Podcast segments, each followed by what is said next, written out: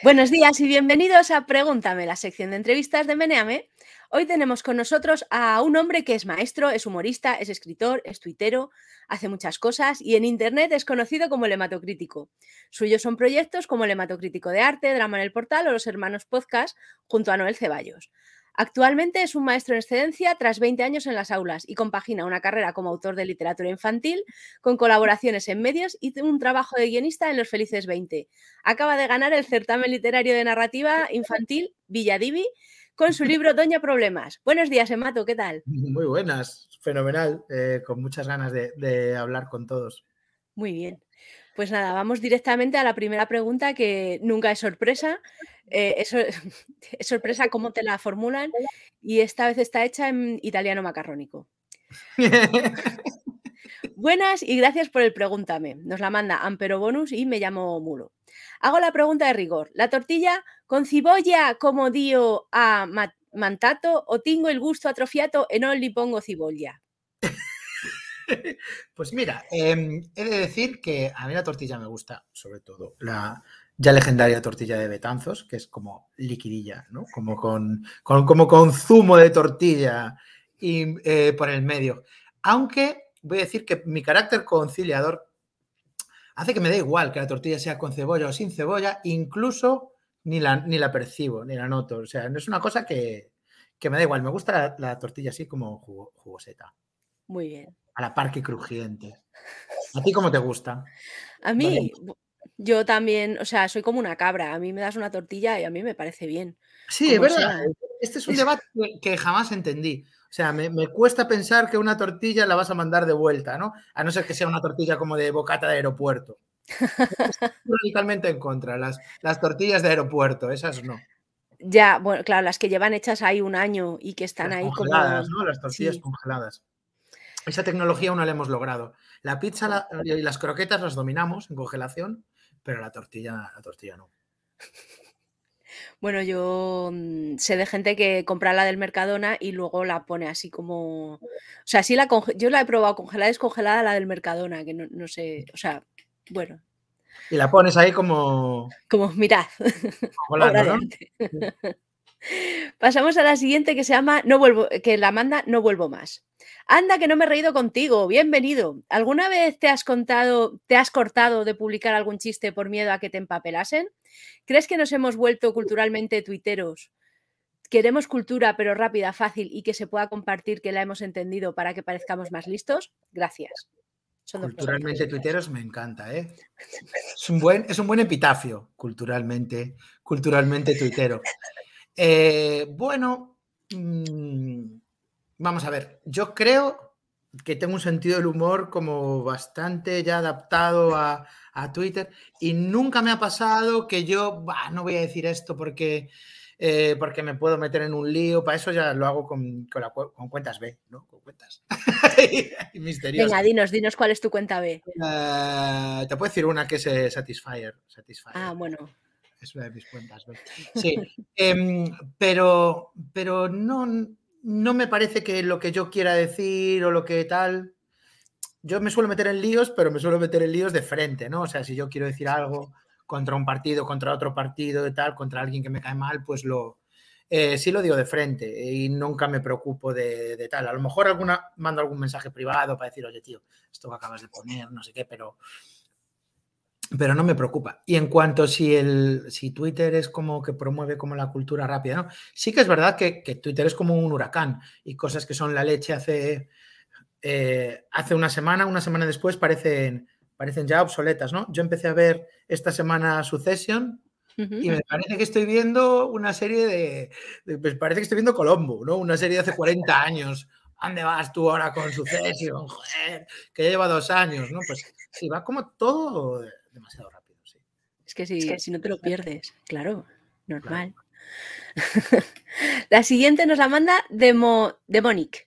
¿Cómo afrontas que los grandes medios roben tu trabajo y lo publiquen como suyo? Ya he visto que te lo hagan varias veces. ¿Lo denunciaste? ¿Cómo fue la cosa? No, mira, eh, a principio de, de, mi carrera en redes, cuando tuve, bueno, el éxito con el hematocrítico de arte, eso fue bastante pepinazo y, y sí que salían, bueno, había como periódicos que empezaron una sección de ponerle títulos graciosos a cuadros, subo alguna cosa, tal. Pero bueno, más allá de mostrarlo en redes y hacer unas risas con eso, nunca, nunca llegó a más. Nunca me encontré con que alguien cogiera y, y yo sintiera de verdad que había, que había robado mi trabajo, ¿no? Eso nunca, nunca tuve esa sensación. Y cuando te sacan una noticia con un tuit tuyo y ponen un tuitero, dice no sé qué, no sé qué. Sí, ¿Cómo lo llevamos? Esa es una de las cosas que, que más me fascinan. Lo hablo mucho con Noel esto, ¿no? Yo tengo una carrera, pues eso, como maestro, como autor infantil, como humorista, tal, pero eh, estoy en redes, ¿no? Sobre todo en Twitter y la gente me conoce mucho por eso. Entonces soy un tuitero. Ahora cuando gane el certamen literario con un libro que será pues más o menos mi libro cuando se publique, será como mi libro 30 publicado más o menos. Eh, sin embargo, en una noticia en un medio encima de mi ciudad. La noticia era un tuitero gana el certamen literario, y, bueno, eh, hay que asumirlo, es lo que hay. Es, difícil eh, clasificarme y es cómodo decir un tuitero. Yo supongo que soy tan tuitero como, no sé, como por ejemplo, ¿no? Max Huerta que está, que está en Twitter, pero la gente no se refiere a él como un tuitero, pero bueno, yo, sí que soy un tuitero en el corazón. Vale. Pasamos a la siguiente, que nos la manda eh, GB, G. Bernaldo. Esto también es una prueba para mí porque cada vez se ponen los nicks un poco. Sí, los nicks, ¿no? Es como para joderte. Te van a hacer como en la taberna de Moe, ¿no? Sí. Eh, bueno. De ponerte el nick me la comes, me la eh, comes, dice que... Esto ya ha sucedido y mis amigas dicen que, lo aguanto con mucha donosura. Yo lo leo así como plano y mis amigas, oh, ha dicho me la comes. sí, claro, La pregunta de G. Bernaldoc es, ¿volverá algún día el hematocrítico de arte? Buenas risas me he echado ahí. Bueno, eh, lo que me pasa con el hematocrítico de arte es que básicamente tengo la sensación de que lo exprimí al límite, ¿no? Estuve como dos o tres años haciendo chistes todos los días de cuadros, eh, sacamos como tres libros y ya llegó un momento en el que era como mm, otra vez el mismo chiste, otra vez el mismo chiste, y tuve, tengo la sensación de que hay cosas en Internet que las tienes como que, dejar, ¿no? Eh, con el hematocrítico de arte me pasó, me pasó también con Drama en el Portal, que tenía la sensación como que la broma ya, ya estaba hecha y no quería ser el hematocrítico de arte para siempre. Todavía me llaman el hematocrítico de arte en algunos sitios, me presentan como el hematocrítico de arte, ¿no? Em, y me gusta, claro, es una cosa que estoy muy orgulloso. Fue también mi primer libro, fue gracias al hematocrítico de arte me conoce mucha gente y yo creo que fue un, trabajo muy digno y que me dio unos frutos estupendos. Fantástico. Yo creo que tuvo un ciclo, porque empezó como, como un meme en, en Tumblr y terminó justo antes del confinamiento en, Móstoles, en el Centro de Arte de 2 de Mayo, hicieron una exposición sobre la historia del humor absurdo en España. Y entonces en la exposición estaban las camisas de chiquito, estaban cosas de muchachada Nui, había desde, desde chistes de, de Goya a los tazos de chiquito, a cosas de Eugenio, Y entonces me invitaron a participar eh, haciendo una exposición del hematocrítico de arte en el hall. Entonces tú entrabas al museo y había una selección de cuadros del hematocrítico de arte con, los títulos. ¡Qué guay! sí, como es un museo de arte contemporáneo, eh, me contaron que la gente entraba, los, la gente de, allí de Móstoles, y decía que por fin había cuadros buenos en el museo. ¿no? que no había plátanos pegados con cinta aislante, que por fin habían puesto cuadros buenos, buenos, buenos. Y entonces yo estaba allí en esa, viendo viendo mis cuadros, mis cuadros, ¿no? que, que, yo así lo siento, colgados con mis chistes en un museo y pensé, este es el, aquí ha venido a jubilarse, el fotocrítico de arte. no es para menos. Nos manda eh, Borteixo, yo deduzco que esto será en gallego. Hola, ¿recomendarías algún libro de Pablo Fernández Barba? Un saludo y muchas gracias. Eh, bueno, este es una de, de, las personas con las que tuve yo un enfrentamiento más, así como más longevo en el tiempo, pero es un escritor y profesor gallego, pero nunca he leído ningún, ningún libro suyo, así que no os lo puedo, no os puedo recomendar ninguno porque, porque, no, leí, porque no leí ninguno. Has leído otras cosas de él. Sí, he leído, he leído tweets de él como para, como para hacer un libro en total. La siguiente pregunta, esta ha causado mucha inquietud. Entonces nos la han mandado tres meneantes distintos, que son me llamo Muno, me llamo Mulo, comentador ocasional y lo negan. ¿Qué hay de cierto en que no acudiste al duelo de esgrima al que te retó Pérez Reverte? ¿Qué pasa con Pérez Reverte? Eh, eh, Pérez Reverte también es lo, como la última cosa que me persigue. Ahora sí que mm, sí que me cuesta entrar en algún sitio sin que me digan, bueno, y ahora igual aparece aquí Pérez Reverte. ¿eh? es, el chiste que me hace todo el mundo ahora. Eh, bueno, em, con Pérez Reverte tuve una, un lío interesante. Eh, yo tengo una columna en GQ en la que hablo cada semana de, temas de educación y de crianza y de cosas que tienen que ver con, los, con la infancia. Y Pérez Reverte es el coordinador de una colección de libros que se llama Mi primer autor, en que consiste en que él mismo, más otros autores importantes como Aramburu, em, hacen un libro de, de, infantil, una especie de álbum ilustrado. Y yo vi esa colección y me pareció un poco ofensivo para los autores, me pareció ofensivo que, que llamaran a la colección mi primer autor, ¿no? Porque eso tiene una implicación como que por fin vienen los autores buenos e infantil. Lo puse en una columna y al tío le sentó un poco regular hasta el punto que me insultó, me bloqueó y lo más, y lo más hermoso, me dedicó una columna en el semanal. Qué bonito. Eso no lo dice todo el mundo. No, no, la tengo, estoy pensando en marcarla porque es muy interesante tener una columna de Pedro Reverte, las que llevo leyendo toda la vida, pero una en la que te llaman mediocre, em, mentiroso, se dirigió a CQ para decir cómo contratan a un embustero con esta talla moral y tal. Y me, y me pareció muy divertido, muy divertido. Eh, he de decir que creo que tengo una carrera como autor de infantil más saludable que la carrera de autor infantil de Pérez Reverte. Como escritor es otra cosa. como escritor es otra cosa. Pero, pero en infantil es como, digo, no me vas a comparar. Hizo un, él hizo un libro sobre, sobre las termópilas, ¿no? Y era una versión... pequeño Plita se llamaba de, de 300 con personajes de la peli, más que históricos, que salen personajes de la película como el hijo de Leónidas que no sale tal. Y es un libro que voy a decir que está un poco regular. O sea, el libro está regular, no, no está muy bien. Y, y, bueno, me tocó, me tocó esto y... Pero bueno, nunca me he retado un duelo, ni siquiera un, a un desafío. Me lo encontré en la feria del libro, eh, no pude acceder a él porque tiene como dos, dos machacas y encima estaba como con una fila impresionante detrás, pero sí me dio tiempo a grabarle un vídeo de 10 segundos que también se hizo muy conocido. que le estaba limpiando los libros. Bueno, vamos, a mí no me importaría para nada tener una, una conversación con él, que es una persona que, por otro lado, eh, no me cae mal. Yo entiendo que es una, una figura intelectual de, mm, que pertenece a un momento de la cultura española eh, y que como mucha gente de esos momentos se ha quedado ahí y se resiste a ciertas, a ciertas tendencias o a ciertas críticas sobre todo, ¿no? Y, pero vamos, a mí me encantaría, me encantaría hablar con él en cualquier medio, estaría fenomenal. Vale, la siguiente pregunta nos la manda, me llamo Mulo, y dice, vamos, que es el mismo que te ha preguntado lo del duelo de esgrima. ¿Cuál crees que es el principal fallo que se comete a nivel institucional en la educación?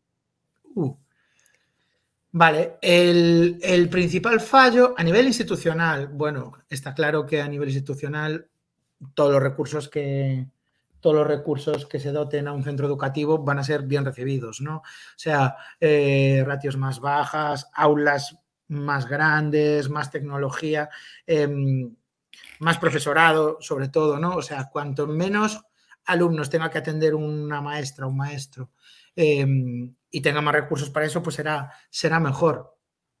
Lo que suelen hacer es como estirarnos, ¿no? Como, como mantequilla, todo lo que podamos, aprovecharnos y, y, tirar. Pero yo creo que el principal fallo es ese. Y luego que tradicionalmente en España, y yo calculo que en el resto de países también, la educación es un arma de, de ataque política. Ya.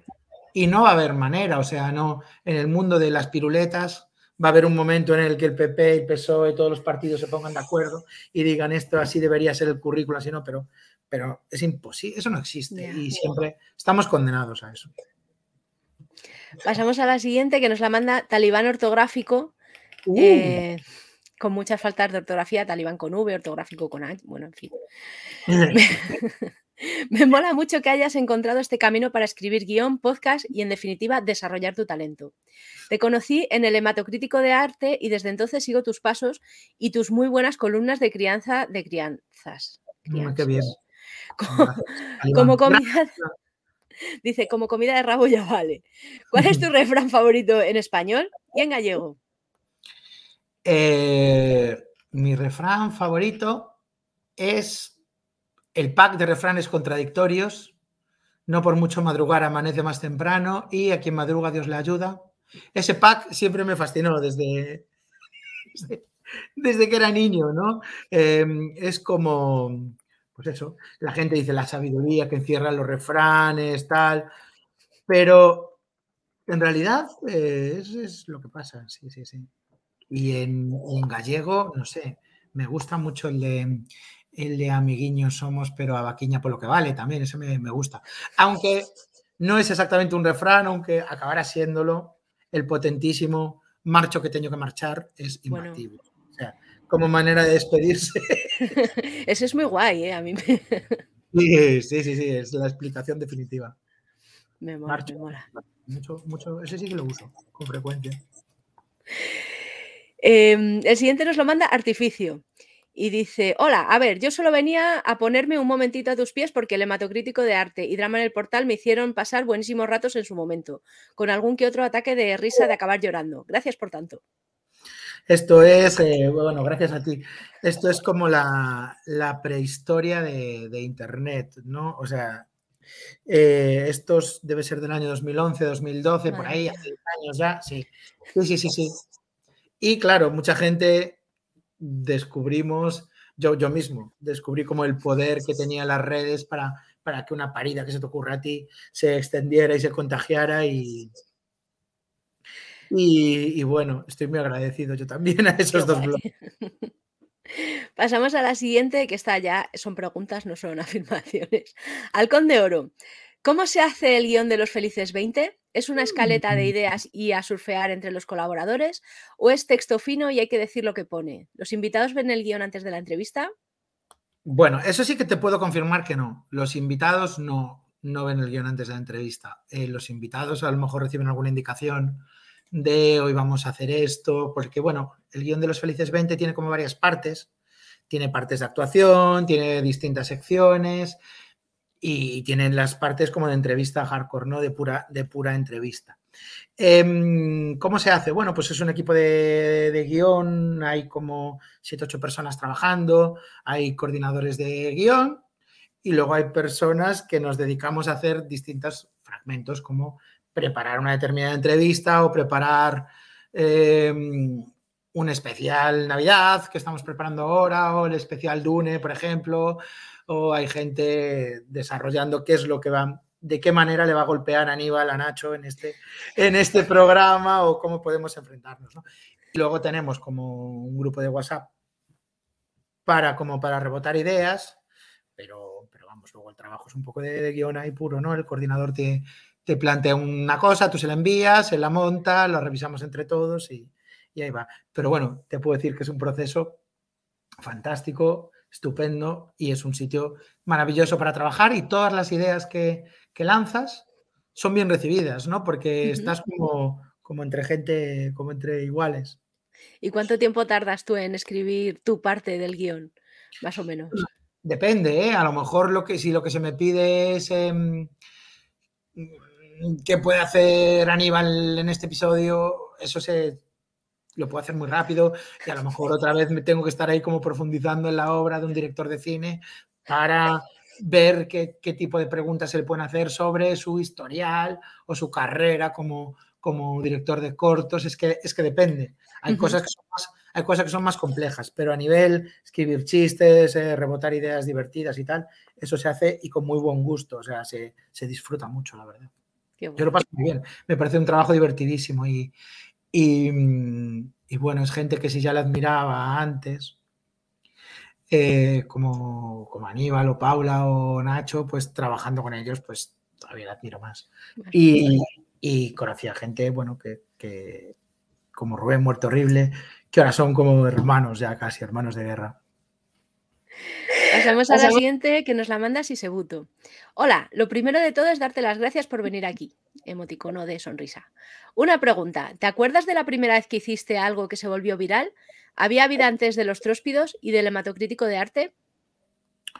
Pues mira, la primera vez que hice algo que se hizo viral fue un post en mi blog en el que comentaba alguna anécdota de algo que había pasado de un niño del colegio, algo de algún examen, una historia un poco hardcore de, un padre que había dicho algo tal. Y entonces se hizo viral a través de Meneame, precisamente. Ah, mira. Este post pasó a Meneame y de repente tenía 2.000 comentarios, en unas cifras impensables para mí. Eh, seguramente aún no tenía ni Twitter y era como, Dios mío, y acabé borrando ese post, ¿eh? acabé borrando ese post del vértigo que me dio de, Dios mío, dije una cosa de una madre, de que había pasado en ese momento, Dios mío, hace 15 años. Y, me, me dio así un poquito de, de cosica, la verdad. ¿Y la madre se llegó a enterar? Yo creo que no. Ah, y ahora ya pasaron, ahora ya pasaron 15, 20 años, sabe Dios, lo que, Hay cosas que no quise contar en su momento, rostro tal, pero luego pasaron como 15 años y digo, bueno, ya, ya se puede contar. en este caso, no me acuerdo, era como una madre que había protestado porque como que había suspendido todas las asignaturas, el hijo decía que había un complot, bueno, una historia de estas. Y, y me dio bastante vértigo, la verdad. Pasamos a la siguiente que nos la manda Ewok. Eh, Boas. Te la hago por partes porque tiene como 3.000. Tu obra infantil está ilustrada por gente como Alberto Vázquez, ganador de Tres Goya, Albert Montéis, Cimo, Comics, El Jueves. ¿Cambia mucho tu obra según el ilustrador o ilustradora? ¿Son coautores de las obras? ¿Las escoges tú o en algún caso te contactaron para poner texto a una idea gráfica? No me refiero a Pablo Veronese. Eh, bien. Ni al Giotto. A Giotto. Te llamo ahí, hola. ahora mismo habrá una chica en Nápoles que se llame Carlota Giotto y que sea como, bueno. Em, eh, la verdad es que me siento muy, muy, muy afortunado por el, las personas con las que tengo suerte de trabajar en mi carrera como, como autor de infantil, ¿no? Nunca he trabajado con una ilustradora o con un ilustrador que no me pareciera eh, maravilloso. O sea, me, es que he trabajado con, he tenido muchísima suerte. Me he trabajado con Laura Pérez, que ahora está, lo está petando, he trabajado con Olga Capdevila, que es increíble, con Mar Villar, con, con estos que has dicho, ¿no? Con Alberto, con Montéis, tal, y bueno, y tengo luego en la... Tengo proyectos el año que viene con, con ilustradores que todavía no puedo anunciar, pero que van a ser como bombazos. O sea, una cosa realmente que, que digo yo, madre mía, cuando, o sea, me, siento muy afortunado. Em, en concreto, Alberto Vázquez es amigo mío. Alberto Vázquez es, mi pandilla. Eh, y, yo me hice autor de infantil, el primer libro que escribí, Feliz Feroz. Eh, lo escribí porque como Alberto estaba en mi pandilla, yo le dije, joder, yo quiero hacer un libro y que tú me lo ilustres. Yo, entonces, ya salió el proyecto no salió, yo estaba buscando un ilustrador, no, el proyecto fue, joder, Alberto, vamos, yo quiero hacer un cuento infantil y como yo te conozco, quiero que me lo ilustres y encontramos el momento y así fue. Qué guay, Y luego, por lo general, eh, bueno, Olga Capdevila, por ejemplo, sí me lo ofreció, me lo ofreció Blacky Books, a Gmail también, que es buenísimo, que es con quien hago mi diario de verano, pero a Montéis, por ejemplo, se lo propuse yo porque mm, yo quería hacer un cómic, tenía la idea para el cómic, y, quería que lo hiciera él, quería que lo hiciera él. Entonces le, le contacté a través de, redes, le escribí por privado, le conté el proyecto y le gustó. Muchas veces lo que hago yo es esto, ¿no? Buscar el ilustrador que me gusta, eh, contactarlo y mandarle un mensaje privado, charlar con él y ofrecerle el tema y luego ya pongo en contacto a la, editorial con él.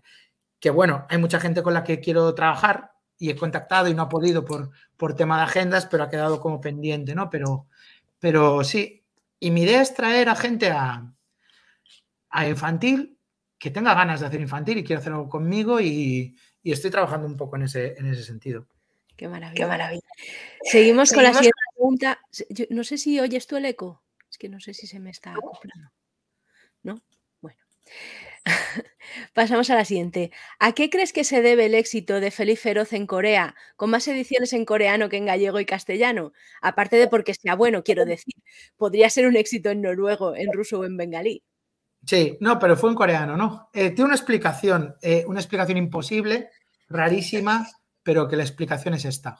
Eh, cuando salió Feliz Feroz, em, lo seleccionaron para un premio que se llama White Ravens, que es un premio que da la Biblioteca Infantil de Libros de Frankfurt y selecciona como los 20 mejores libros infantiles del año en el mundo. Y, seleccionó, eh, bueno, no creo que son más, ¿eh? me estoy tirando un poco el moco aquí. Igual son los, los, dos mejores. Y seleccionaron eso. Entonces, al poco, me escribió una chica. Y esta chica se llama, se llama Anastasia, Anastasia Van Ranken, y era coreana. Y dije yo, coño, o sea, esta combinación me, me está volviendo loco, ¿no? Anastasia Van Ranken, tal. Tardé un rato con ella y descubrí que se fue a vivir a Estados Unidos, que las coreanas cuando se van a vivir a Occidente se quitan el nombre coreano y se buscan un nombre diferente y le gustó Anastasia y se puso el nombre Anastasia. Y se casó con un desde, uno de familia holandesa y entonces ahora es una coreana que se llama Anastasia Van Ranken. Y Anastasia Van Ranken descubrió mi libro en un lote de, de White Ravens y le gustó mucho y ella sabía español y me dijo que lo quería traducir. Lo que yo no sabía es que esta mujer allí en Corea era una influencer. Ah. Eh, era una influencer de una red que se llama Naver, que, que aquí no la hay, pero allí tenía un millón de seguidores. Era como una influencer de cosas de madre, de, mm, bueno, desde recetas a consejos y tal y lo tradujo. Y en el libro en coreano sale mi foto, sale la foto de Alberto y sale la foto de, Anastasia, que allí se llama Anna with You. Se llama Anna with You. Es el, nombre, es el nombre que eh, tiene. Es nombre de influencer, claro. La tía lo petó, hacía unas sesiones de firmas, tal, y se convirtió en un fenómeno allí. Hicieron, no, no más ediciones que aquí, pero hicieron, creo que van por la 13 o 14 ediciones, y tuvo un par de hitos como que hubo un encuentro de la Embajada España-Corea y eh, les dieron Feliz Feroz para mostrar ahí como la conexión de España con Corea. Lo eligieron como libro para el Campeonato Nacional de Resumen, que es una cosa que se hace allí. Y mi favorito es que hay un musical, hay un, musical en Seúl. y no sé, eh, yo veo todo esto, uno con asombro, y dos, con cierta incredulidad, ¿no? A veces pienso que me están haciendo un poco el show de Truman, porque he visto algún vídeo que me han mandado, pero hasta que vaya yo, y esto es un mensaje para la Fundación Cervantes, que yo sé que hay Fundación Cervantes en Corea. el Instituto Cervantes, quieres decir. Exacto, el Instituto Cervantes hay en Corea. Y no creo que haya un autor infantil en Corea de español con su propio musical. ¿eh? Muy bien. es el momento de llevarme. Instituto Cervantes, si nos estás escuchando, lleva el hematocrítico a Corea a que lo vea in situ. La última pregunta que nos manda Ewok, seguimos todavía con el mismo señor. En gallego tienes publicadas obras en Xerais. ¿No pensaste en algún momento de animación para la TVG ahora que que iban a hacer un canal temático infantil? Falando diso, tróspido ainda non está no drag. Lo, digo fatal. o ven que e tróspiro no es traviz.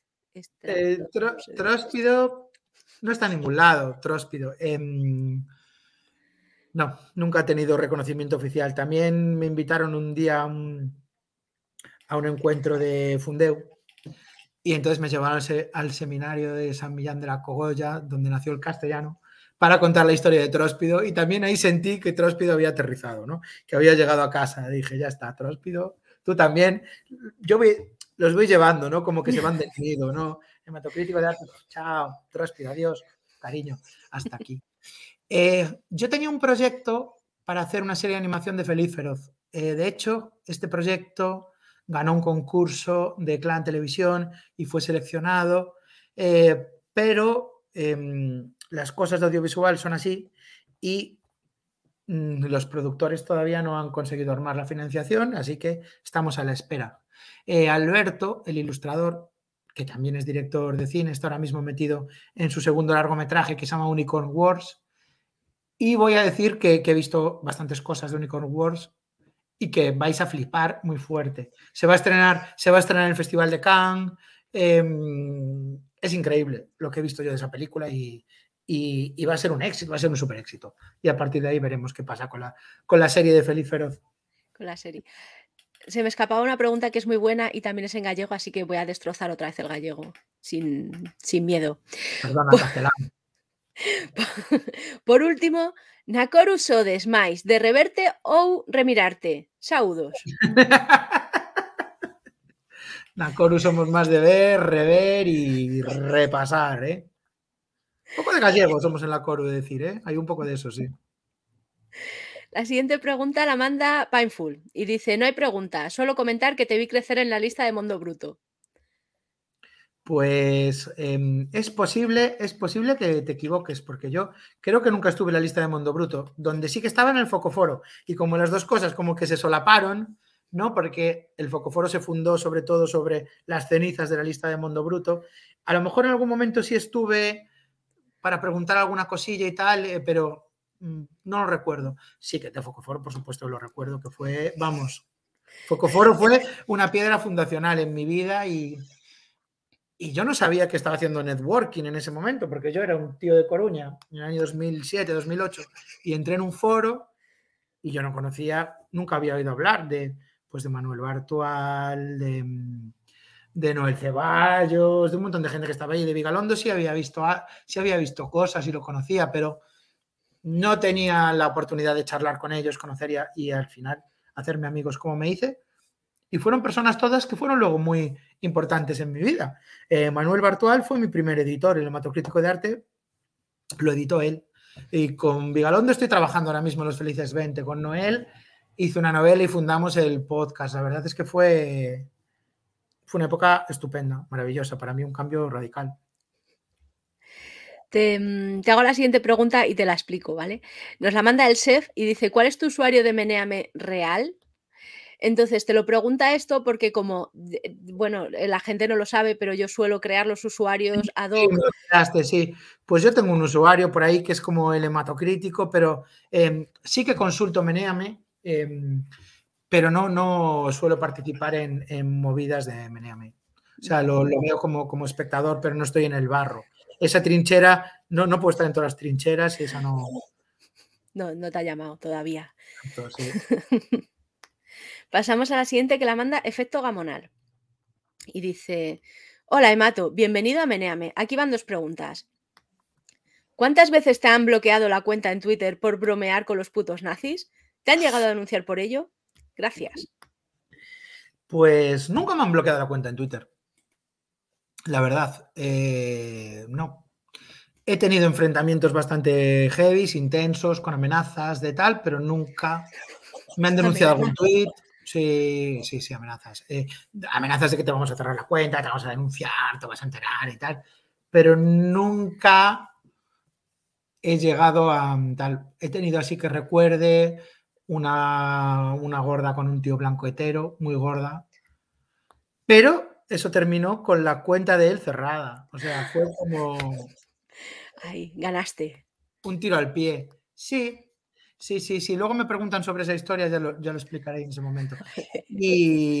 Y, bueno, sí, de vez en cuando, yo qué sé, una vez hice un artículo en GQ sobre em, niñas y niños de altas capacidades y ese fue como el colectivo que peor le sentó algo del mundo, el de padres y madres de niños hipotéticamente de altas capacidades.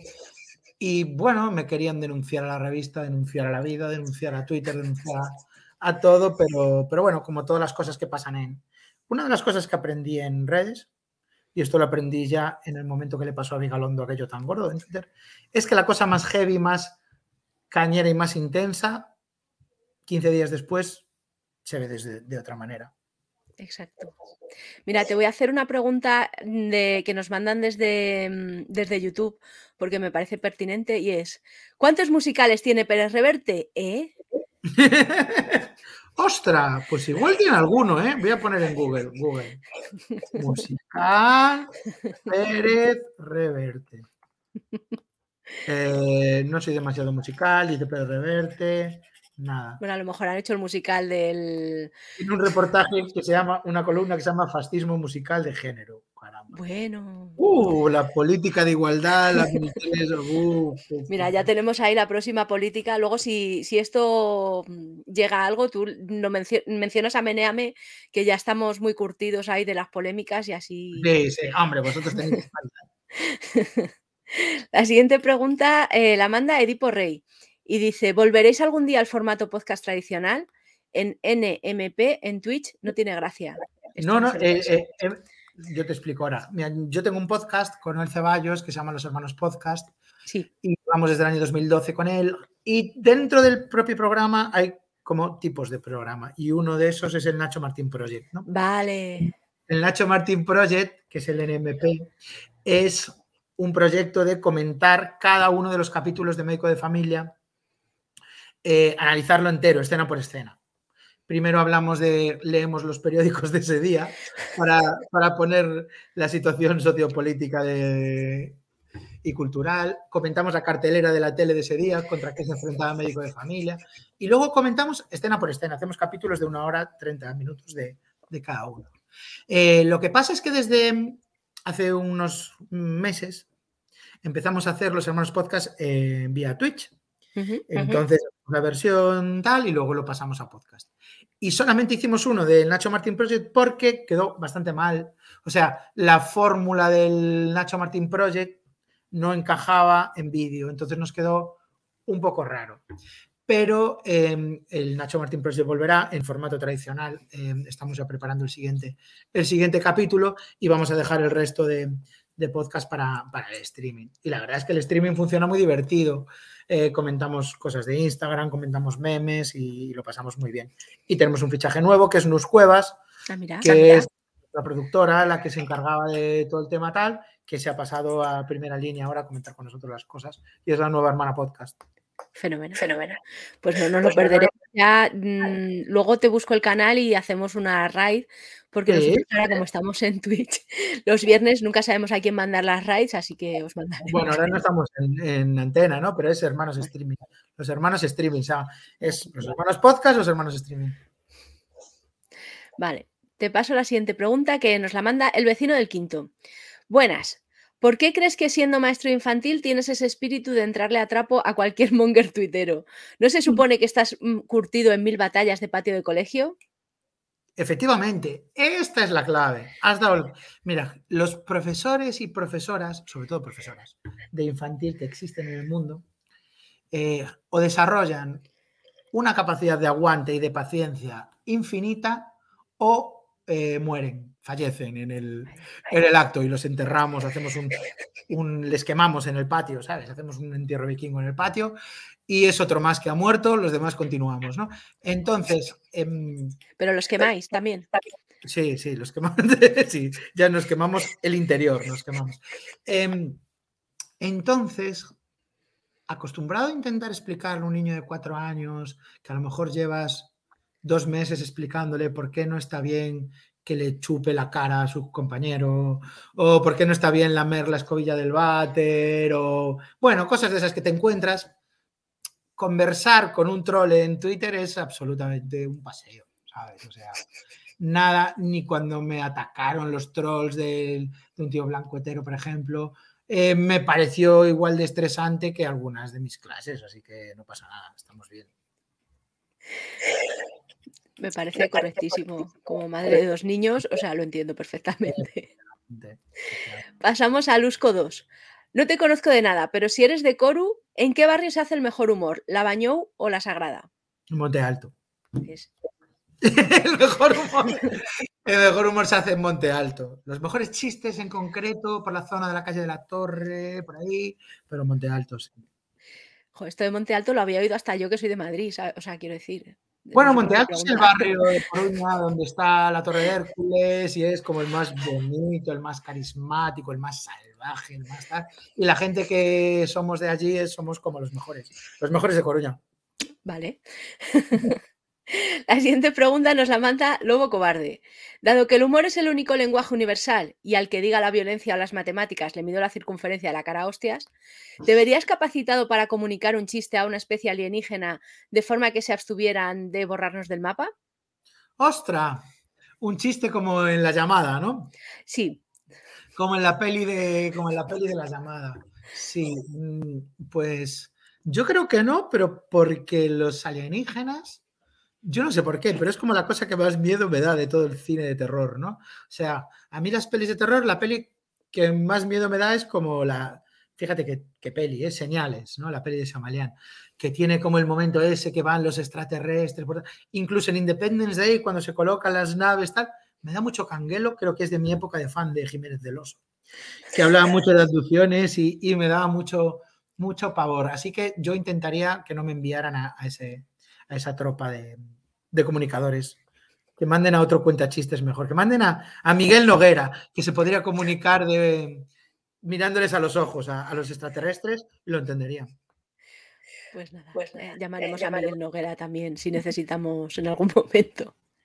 La siguiente nos la manda Sauron341. Hola, un placer verte por aquí. Me gustaría que nos dieras tu opinión sobre la evolución del humor. Si crees que existe un humor rancio y casposo que hay que dejar atrás, si son más pesados los llamados ofendiditos o los que llaman a todos ofendiditos, y tu opinión sobre los que basan su humor en reírse de las minorías. Un saludo. Mm, te voy a contar una cosa. Hay una. Hay ahora una corriente, ¿no? Em, impulsada por la derecha o extremas, ultraderecha, ¿no? Que dice que ahora gente como Arevalo, por ejemplo, no puede contar sus chistes a gusto porque, em, eh, bueno, pues por lo que los ofendiditos se mosquean y tal y cual. Entonces yo escuché esto y dije, bueno, pues voy a escuchar un... Esto pasó hace nada voy a escuchar una cinta de Arevalo. Entonces busqué en YouTube una cinta de Arevalo. Bueno, el primer chiste de esa cinta era un chiste sobre, se llamaba chistes de pasotas. Entonces estos pasotas entraban en un convento y se ponían a violar monjas.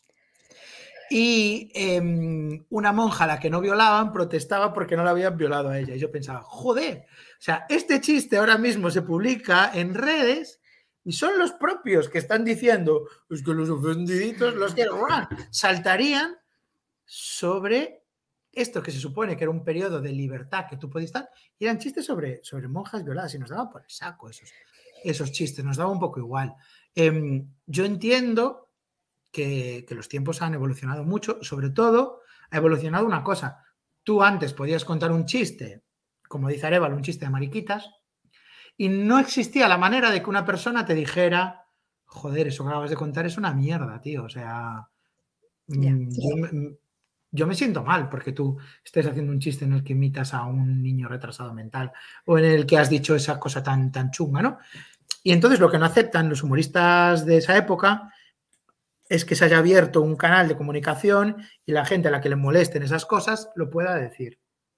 ¿Sabes? Yo no creo que yo sea alguien para decirle, tú no puedes contar ese tipo de chistes. Yo creo que cada uno tiene derecho a contar el chiste que le dé la gana, pero igual que tienes el derecho a contar el chiste que te dé la gana, la gente tiene derecho a contarte a ti qué opina de ese chiste, la reacción sobre ese chiste, ¿no?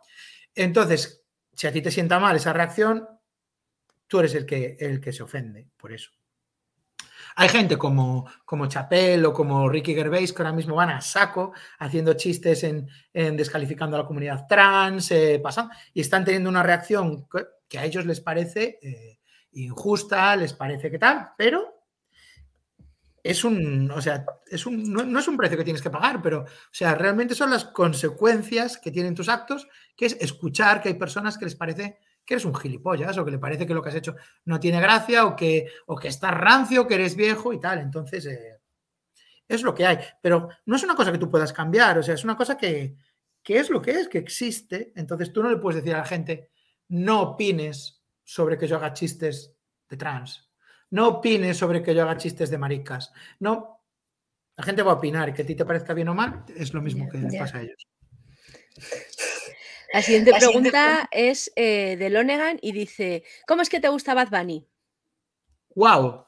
Eh, bueno, me gusta mucho Bad Bunny, sí. Eh, yo tenía este rollo que tiene muchísima gente en España de el reggaetón, la música latina, es que eso, tal, no sé qué. Y tengo un amigo en Madrid, que es mi amigo del instituto de toda la vida, que se llama Xavi. Y Xavi es como pincha en Madrid, en sitios y tal, y está siempre al loro de la música. Tal. Y un día me hizo el tío un monólogo en su piso que me dejó flipado. Porque ahora mismo la mejor música se está haciendo. Tal. Y me puso como dos o tres canciones que me dejaron flipado. De, de Bad Bunny, de J Balvin, también de Don Patricio, me había puesto alguna, y me hizo como una lista y me pareció maravillosa, me enganchó desde el principio. y Bad Bunny, en concreto, me parece un artista potentísimo porque tiene temazos súper pegadizos, tiene unos ritmos increíbles. Además, hace como una mezcla de música urbana, a veces suena como Drake, a veces suena como Kanye, a veces suena como reggaetón puro tal, y, y me parece divertidísimo y no me gusta de ningún artista, me gusta toda la música que hace, ¿no? Pero de Bad Bunny te puedo elegir 20 temazos que me parecen buenísimos y me, y me divierten mucho. Para los viajes en coche, sobre todo, me flipa Bad Bunny. Pasamos a la siguiente, que es también sobre tus hobbies, y, y nos la manda Vox 3D bueno, hobbies o a lo mejor lo mismo ahora te vuelves profesional de esto. Dice, ya que de mato crítico bien, ¿eres fan de algún deporte? Ciclismo, fútbol, remo. ¿Y qué opinas de que David Suárez esté en los juzgados por un chiste? O sea, una de cal y una de arena. Una de cal y una de arena, ¿no? Mm, no veo, no, no me gusta ver deporte en la tele. Eh, no hay nada, así que tuve una época de futbolero ahí cuando tenía como 20 años, pero, pero me he olvidado, o sea, nunca veo nada de deporte en la tele. Em, lo de David Suárez, de David Suárez me parece inconcebible que vivamos en un país en el que alguien puede ir a juzgados por un chiste, ¿no? Em, a mí, o sea, es irrelevante lo que a mí me parezca el chiste. Es irrelevante, iba a decir. A mí es un chiste que no me gusta. Es un chiste que no me gustó. Es un chiste que, no, me gusta, pero ¿qué más da? O sea, hay muchos chistes que no me gustan, ¿no? O sea, eh, yo abro el jueves y hay muchísimos chistes que no me gustan. En el jueves, muchos que sí, pero o sea, que, tenga consecuencias penales un chiste que es algo de ficción o sea, me parece tan absurdo como que metan en la cárcel al guionista de Dexter por, por promover la psicopatía. ¿Sabes lo que te digo? O sea, me, parece absurdo. Yo creo que si no te interesa el humor que, hace David, tienes en tu mano lo más fácil del mundo, que es ignorarlo, bloquearlo en redes, para no encontrarte con ese tipo de chistes o, o no seguirlo, punto. Claro. Y está, ¿no? Pero, hostia, o sea, lo, más gracioso de este tema, para mí lo verdaderamente divertido, es que le han dado una visibilidad a un chiste tan terrible, enorme. O sea, están hablando, es que este chiste ofende y lo vamos a poner en el periódico, lo vamos a poner en la tele, lo vamos a poner en tal, Es verdad. La siguiente pregunta nos la manda Chusma y dice, ¿volverán los hermanos podcast? Si los hermanos podcast nunca se, nunca se han ido, amigo. Los hermanos podcast estamos todavía. Eh, Ahora lo, salimos en Twitch, en los hermanos streaming, pero el capítulo se sube después a los hermanos podcast. Ahora estamos metidos en comentar cuentas de Instagram de billonarios motivadores. Y llevamos varios capítulos de eso, pero, pero vamos a ver, tenemos una sorpresa para el siguiente capítulo. Bueno, estaremos atentos. Ahora nos escribe eh, Herlork Solmes y pregunta, ¿por qué dejaste las aulas y qué mote tenías en el colegio? Uh, no recuerdo tener ningún mote que me dijeran en la cara, ni como maestro, porque además yo diría niños de infantil. Los niños de infantil me llamaban, pues mira, los de los primeros años me llamaban Miguel, luego Miguel, luego. Había una época que tenía una bata blanca, que tenía un parche de Patricio y me llamaban Doctor Patricio. Eso me gustaba esa época. Esa época me parecía muy interesante. Pero no recuerdo, no recuerdo tener, tener así ningún mote. Y lo otro que me preguntaban, ¿qué era? ¿Por qué dejaste las aulas? Vale, pues mira, dejé las aulas porque llevo 20 años dando clase, tengo derecho a solicitar una excedencia y decidí dedicar este año por lo menos a desarrollar mi carrera como escritor, ¿no? En, ya como guionista, como, o como escritor de literatura infantil. hacer cosas que nunca pude hacer, como visitar coles, porque hay un montón de coles donde tienen mis libros, pero yo no podía visitarlos porque estaba en mi, en mi propio cole y pues eso, me metí en cosas como lo de los felices 20 que no habría podido si sigo seguir en el cole. Pasamos a la siguiente que nos la manda FranJ91. Un lujazo tenerte por aquí. Mi pregunta es respecto a los Felices 20. Tras ser colaborador en la primera temporada, diste el salto a guionista.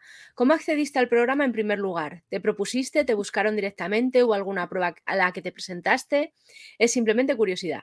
Emoji de sonrisita. Bueno, eh, la primera temporada de los, de los Felices 20 fue en plena pandemia. O sea, el programa empezó durante la pandemia.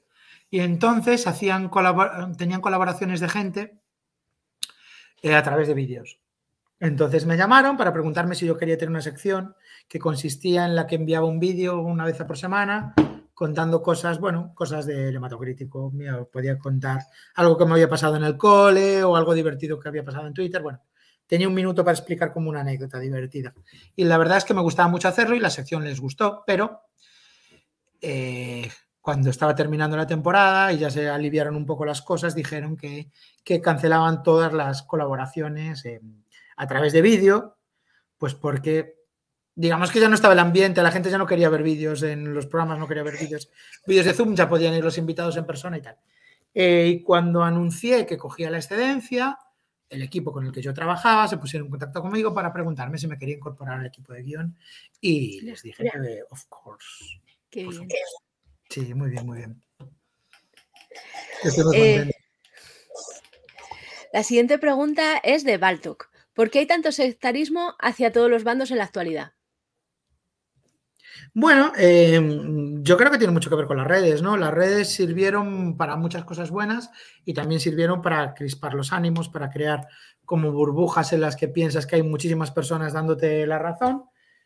Y sobre todo hay mucha gente que cree que la vida consiste en hacer este juego, ¿no? En, formar parte de, de un pim pam pum, apoyar a este partido, apoyar a este otro partido, lo que dice el tuyo es absurdo, sois unos gilipollas, tal. Entonces, participan de esta crispación que le interesa a los medios de comunicación para vender clics y para vender tal, y le interesa a los políticos porque tienen a la gente movilizada y siguiéndole sus movidas. Pero a mí la verdad es que intento evitarla todo lo que puedo.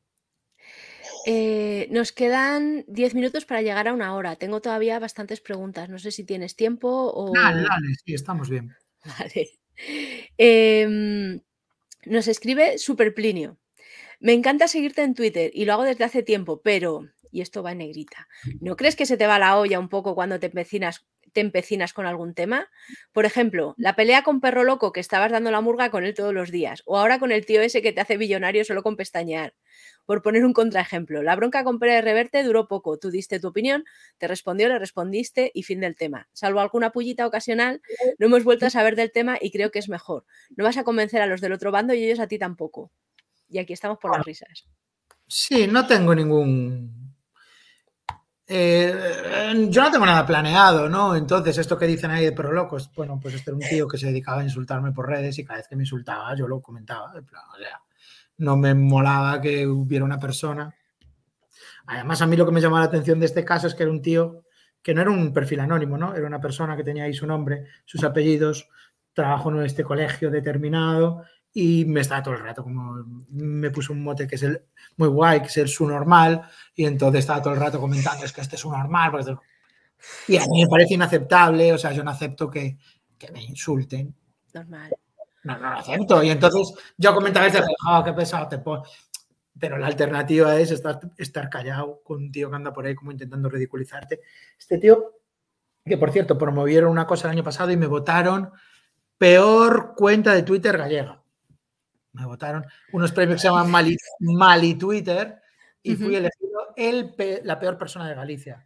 Fui elegido en esta. De Twitter, de los que está. Hay gente que no está en Twitter y que es peor que tú, claro, entiendo. Franco, ¿no? Que está muerto. Fue el, segundo. Y luego Sito Miñanco estaba de. No, yo, yo, entiendo que si te insultan, que tampoco les dé. Y no, o sea, a mí si me insulta alguien en Twitter y yo lo veo, le voy a decir algo, porque ese es mi carácter también. Normal. Ahora a veces me empecé. Bueno, ¿qué pasa con esto de, los millonarios y tal? Joder, pasa que a mí me divierte, a la gente le flipa. O sea, cuando pongo un meme de estos de millonarios, tiene muchas veces miles de me gusta y me parece que es que la gente le, le mola, me parece gracioso, aunque te aburra un poco, pues déjate llevar. A mí me hacen gracia los memes de, de billonarios, de si quieres puedes y estas Son maravillosos, sí, sí, que madruga, levántate a las 5 de la mañana, dúchate con agua fría. Habla con tus eh, hijos de 8 a 8 y cuarto. Habla con tus hijos a las 12 del mediodía. La siguiente nos la manda Scarecrow y dice: ¿Alguna vez te has masturbado con una obra de arte? Wow. Eh, eh, bueno, hay vídeos, hay vídeos porno que pueden encajar en esa, en esa descripción porque tienen un argumento muy bonito o alguna actuación digna de, mencionarse. Vale. Entonces la Venus de Willendorf no te pone. Eh, no, me gusta la idea de, de, masturbarte con la Venus, ¿no? O sea, eres un en plan, no sé, Marta Ortega, ¿no? y coges y se te antoja y te, me voy a masturbar con la Venus de Willendorf, pues puedes. Bueno, el, cuadro este de Goya de la dama desnuda, eh, se supone que era la dama, la maja desnuda, era para eso, que tenía ¿Ah, intercambiable de desnuda vestida y la tenía ahí el rey, eh, o no sé si era Godoy o el rey, y la iba intercambiando según su. Hostia, era como, como los bolígrafos estos que te das sí, sí, te lo juro. Busca la historia porque es muy chula. Pero claro, le has pagado a Goya para que te haga dos cuadros. Es, una movida de Florida eso, claro. Sí, sí, sí, sí. Está guay eso, ¿eh? ¿Ves? Eso también lo haría, lo haría esa persona que mencioné. La siguiente pregunta la manda eh, Benoit Blanc. ¿Qué opinas de la gente que no piensa como tú? ¿Les respetas? ¿Debatirías con personas que discrepen abiertamente contigo? Bueno, lo hago siempre, ¿no? Es una cosa que lo hago habitualmente. y sí, eh, cuando, o sea, a mí me gusta discrepar y me gusta charlar y me gusta comentar y no tengo la intención de voy a cambiar tu pensamiento, ¿no? Yo entiendo que hay todo tipo de gente, hay gente conservadora, hay gente radical, hay gente tal, mientras me respetéis a mí y a todo el mundo, o sea, yo no voy a respetar a una persona que sea, por ejemplo, homófoba o, transfóbica y decirle, bueno, tu opinión de, de la homofobia es respetable. No, eso no me, parece, ¿no? Pero sí podría establecer un diálogo con esa persona y charlar con, esa persona. ¿Por qué no? O sea, es que, es absurdo solamente hablar con personas que piensen exactamente lo mismo que tú. Es que no, no tiene sentido y no existe. Es algo que no existe. Pasamos a la siguiente que la manda Super Cocus. Pregunta preguntosa. ¿Cuál ha sido la mejor experiencia en las redes sociales y la peor? Bueno, eh, yo creo que mi mejor experiencia en redes sociales es haber construido una base de, seguidores y de gente que, se interesa por lo que hago, que ha permitido, digamos, que desarrolle una carrera en... O sea, tened en cuenta que cuando antes de tener Twitter yo estaba, era un profe en Coruña y si tenía alguna ocurrencia, pues se la contaba a mis amigos y punto. Ese era mi sacrificio. Me decían, oh, qué gracioso eres. Tendrías que salir en la tele, me decían amigos. Y yo, sí, pero no es así. Entonces llegó, llegó las redes sociales y eso fue como, como mi tele, ¿no? Entonces yo creo que la mejor experiencia que tuve fue, fue esa. Y peor, la verdad es que no recuerdo así nada. Bueno, eso, que me insulte no, no me gusta, pero nunca me llegó a, afectar, ni a preocupar, ni, ni nada. Pasamos a la siguiente que nos la manda Japear. O Japil. O bueno, Japear. Hola, hematocrítico. Te, sigue, te sigo desde los hijos tróspidos, palabra que ha agregado a mi vocabulario habitual y mi hija es muy fan de tus libros. Mm, Quería preguntarte, ¿qué piensas de los que dicen que los jóvenes de hoy en día son más irrespetuosos, menos inteligentes, están menos preparados y tienen menos tolerancia a la frustración que las generaciones anteriores? Un abrazo y de parte de mi hija, sigue sacando libros, por fin. Dile a tu hija que trato hecho, eso está arreglado. Em, bueno, mm, esto es una cosa que ha ocurrido siempre. o sea, históricamente, em, las generaciones de mayores piensan que las generaciones que vienen son peores y más cutres, ¿no? Em, esto, la primera vez que reflexioné sobre esto fue leyendo un, un cuento de Woody Allen en el que decía que, lo, que I Wanna Hold Your Hand, la canción de los Beatles, que era el fin de la música esa canción. Que cuando había llegado esa canción, se había ido la música a la mierda. Y yo pensé, joder, pero ¿cómo puede pensar esto tal? Y ahora la gente dice lo mismo de, pues yo qué sé, en su momento yo lo escuché de Nirvana, ¿no? Ahora bien, Nirvana, se va toda la mierda, los Chemical Brothers, esto es basura. Y uno tiende a pensar que lo que hacen los chavales ahora con el Twitch, todo el día viendo vídeos, con tal, jugando los videojuegos, haciendo vídeos de los videojuegos, estos son unos... Piensa que como que lo suyo era lo correcto, que fue un afortunado porque tuvo la adolescencia en el periodo en el que se hizo la mejor música de toda la historia. Me coincidió que justo cuando yo estaba en el instituto estaba U2 y Extremo Duro y coincidieron los dos mejores grupos que existieron ahí y todo lo que se hace después es basura, ¿no? O sea, es una cosa que ya desde la época de, de los griegos ocurría. Pensabas que los que venían después no tenían ni puta idea. Y lo que ocurre es que siempre los que vienen después son mejores que tú y vienen a sustituirte, amigo, y es lo que hay. Nos manda desde Twitch, nos manda una pregunta IVY que dice Monte Alto Neno y pregunta si esto es en vivo o no. ¿Nos puedes decir qué hora es en Coruña o dónde estés hoy? Son las 12.00, 12 a Coruña time. También me preguntan por ahí, acabo de ver, que qué series antiguas veo, ¿no? Sí, la pues, Carmen. sí, Carmen, Carmen, pues eh, bueno, Igual lo preguntas porque este año di mucho la brasa porque descubrí Colombo y Colombo me parece quizá mi serie preferida, ¿no? Em, me ha gustado muchísimo Colombo y tengo ganas de ver más, más series antiguas y tengo planes para ver, no sé. ¿Sabes que los de Colombo son los mismos que hicieron Se ha escrito un crimen? Así que igual... Tiene todo sentido. ¿eh? Igual doy este saltito. Y la última de Twitch, y seguimos con las otras que nos han mandado de más tiempo, y dice Fufa01, hematocríticos de hematoma. No, mira, em, eh, cuando quise abrir un blog en el año 2006, el, nombre que yo quería poner estaba cogido que era New Kid on the Blog. Entonces yo estaba convencido que mi blog se iba a llamar así y no pude. Eh, en ese momento tenía abierta el Metacritic, que es una página que utilizo yo bastante para ver reseñas de discos y videojuegos y de libros. Y dije, voy a poner eh, hematocrítico, que me hace gracia. Lo que nunca me imaginé es que esto me fuera a perseguir 15 años después. La gente sabe cómo te llamas de verdad. Sí, me llamo Miguel, ¿no? no es ningún secreto. Aunque es verdad que muchos amigos ya me empiezan a llamar Hemato. Bueno, no se puede tener todo en esta vida, un nombre y ser famoso. me gusta, Hemato, me, me, me mola. No creo que los, que los que llamen a Madonna. Eh, Vero, Vero, la Vero, ¿no? claro, o a Sara Montiel, que se llamaba María Ángeles o una cosa de esta. Claro, claro, claro. Pasamos a la siguiente, que nos la manda Lomenéame. ¿Cómo llevas lo de no saber hacer un meme que no te lleve la Biblia en verso? ¿Es cierto que la izquierda no sabe hacer memes? Esta pregunta no la entiendo, ¿no? O sea, yo he visto memes muy buenos de la izquierda, la verdad. Y memes apolíticos y memes de la derecha, algunos tan buenos. A ver, yo no, yo no, o sea, no sé, no, no me parece que hacer un meme sea una competición, ¿no? Yo no, o sea, no es mi lenguaje el meme per se. Mi lenguaje es otro. Pasamos a la siguiente que la manda Sisebuto y dice, ¿qué bloque echas más de menos? ¿Drama en el portal o Acero Azul?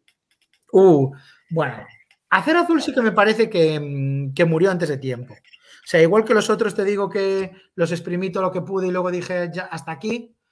Eh, Acero Azul tuvo una vida muy breve porque eh, Joaquín Torres borró el blog donde él hacía esto.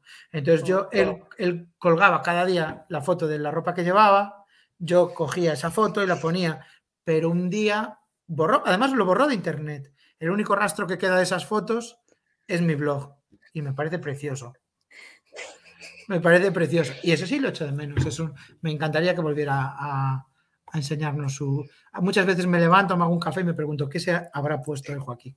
Claro, pero lo mismo lo, está subiendo a Instagram. No sé si lo has comprobado. Porque eso... no, no, no, fotos de edificios solo. Oh, qué pocho.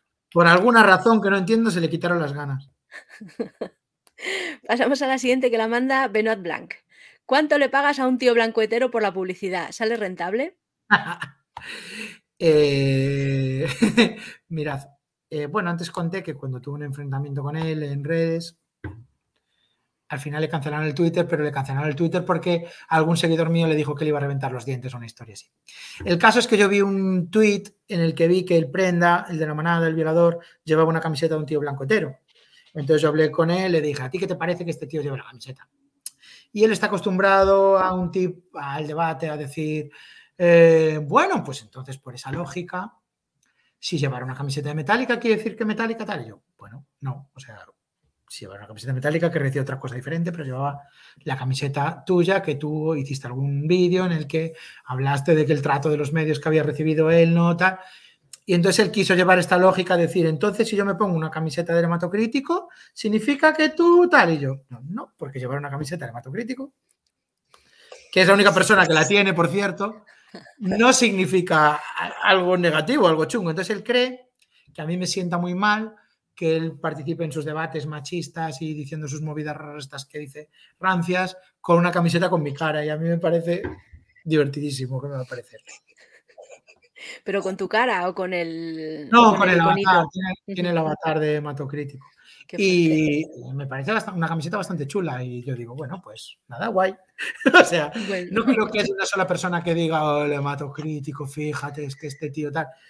Porque el debate no funciona así. O sea, ellos, hay mucha gente que yo les llamo los, reyes del debate, que se piensan que les llamo la clase de, de, ética, ¿no? Los debates de la clase de ética, que se piensan que en Internet hay que hablar, entonces me estás haciendo un silogismo o estás haciendo una falacia tipo no sé qué, ad hominem, tal. Yo digo, mira, vete a tomar por saco. O sea, yo te digo lo que yo te estoy explicando que que si tú defiendes a un violador en, redes y este violador se lleva una camiseta tuya, significa que tu mensaje es aceptado por gente muy jodida de la sociedad, ¿no? Y que eso es, me parece irrebatible. Le puedes dar todas las vueltas que quieras.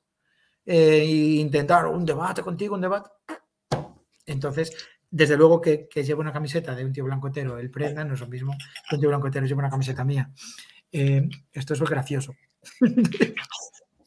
Y hablando de camisetas, la siguiente pregunta nos la manda Sisebuto y dice: ¿Hay merchandising de Feliz Feroz? ¿Qué es lo más mm. alucinante que te ha pasado con esa saga? Bueno, el musical coreano, no, no, sé. O sea, eso me parece imbatible y eh, alucinante que, me sirvió para empezar una carrera como, como autor de infantil. Eso me parece alucinantísimo. No hay merchandising, no. Mi, editorial Anaya no, no saca merchandising de, de productos de momento. Vale. Clean. lo ven esto. La siguiente pregunta nos la manda Carmen y dice: ¿Qué autores infantiles antiguos y nuevos te gustan y o recomendarías? Por cierto, ¿qué tal dibujas? ¿Te animarías a ilustrar tus propios libros? Gracias. Emoji de abrazo. Dibujo muy mal, jamás podría, ¿no?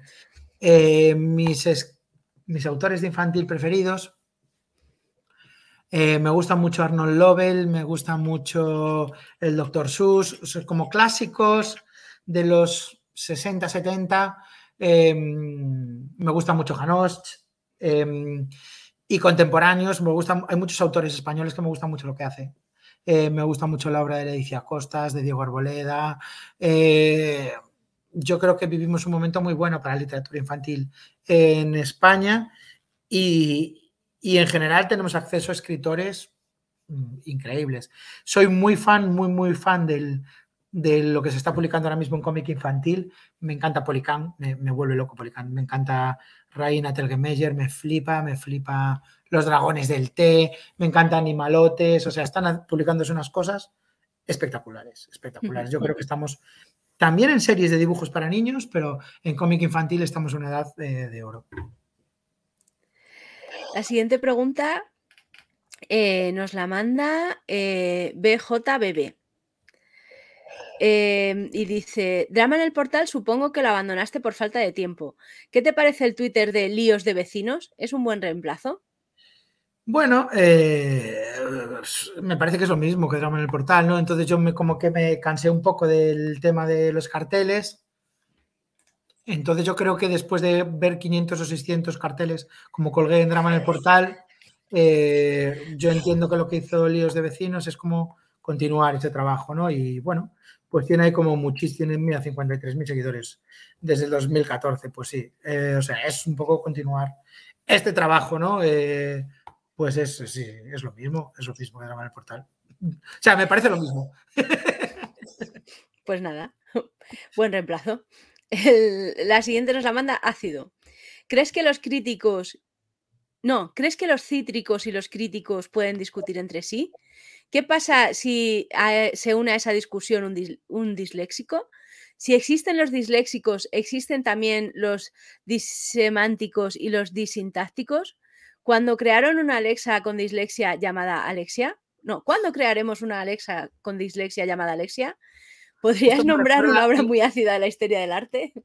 Esto ya me recuerda cuando mm, en los turnos de, preguntas, ¿no? Alguien te viene con esto de, esto más que una pregunta es una reflexión, ¿no? Estamos ya en esa, en esa época del, en ese momento del debate. Eh, eh, no, a todos no. No, vale.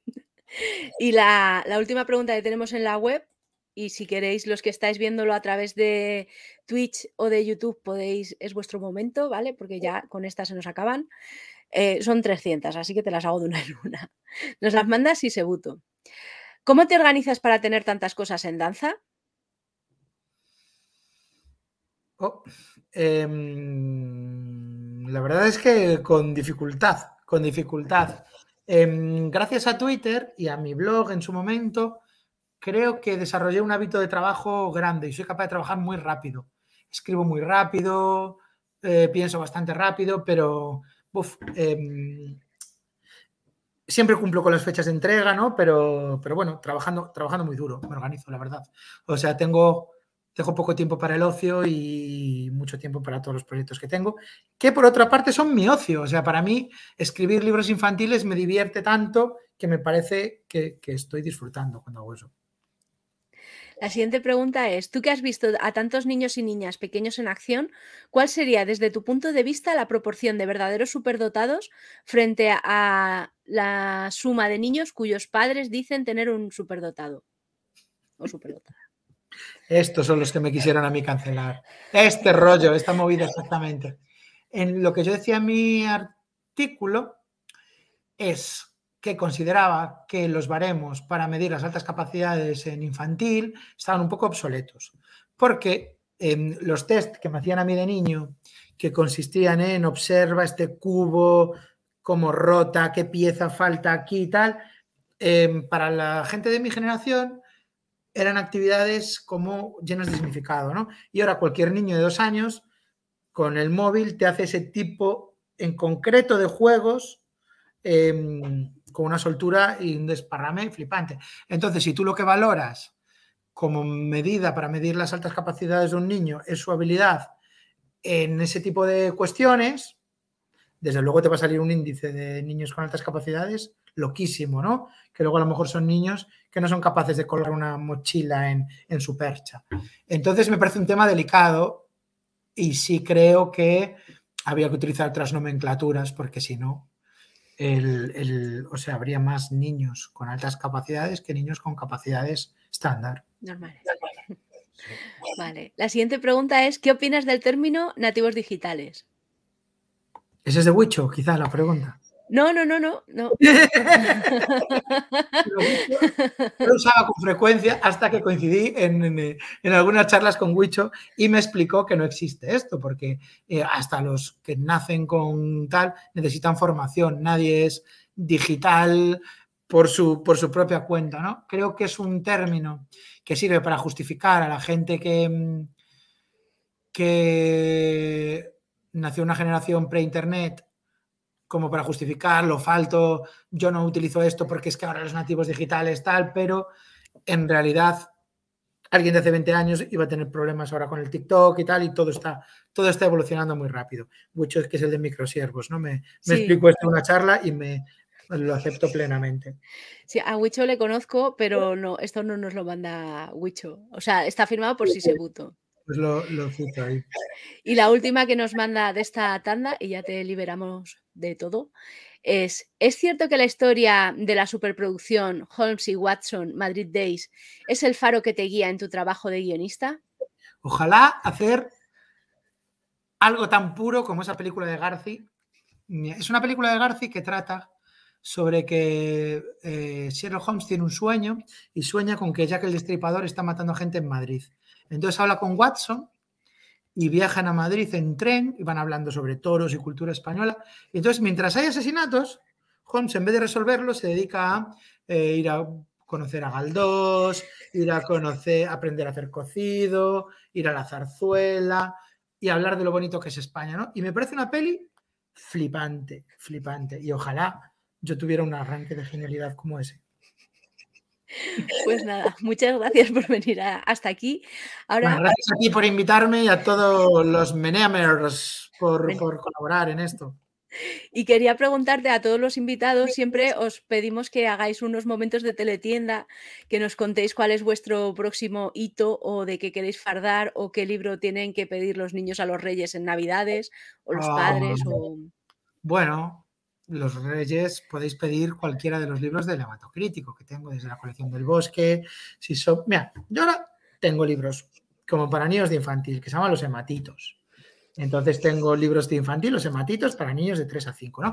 Para más mayores tengo El bosque de los cuentos y Leyendas del recreo. Y ya para más, más mayores tengo como Max Burbuja y los cuadernitos de escritura divertida. Tengo mucha obra en infantil que, bueno, creo que es muy digna y que gusta mucho y creo que es un regalo que, bueno, a las niñas y a los niños les gusta mucho. Y también os recomiendo que veáis en YouTube o en Canal Orange Los Felices 20 porque ahora mismo creo que es el mejor programa que se está emitiendo porque estoy yo dentro, quizás. Pero yo te digo que si queréis ver un programa en el que ves desde una entrevista preciosa a Miss Fuster a temazos increíbles de Aníbal, de Ojete Calor, eh, que los crea para el programa o, bueno, bueno, es, mm, os, os va a gustar, os recomiendo que veáis. Muy bien, pues nada, tomamos nota y muchas gracias. Ah, nos vemos pronto, espero. Seguro. Venga, hasta luego. Chao. Chao. Si has llegado hasta aquí y tienes ganas de más, suscríbete a nuestro canal para estar al día de todas las entrevistas. Y si solo estás aquí por las noticias, te esperamos en meneame.net.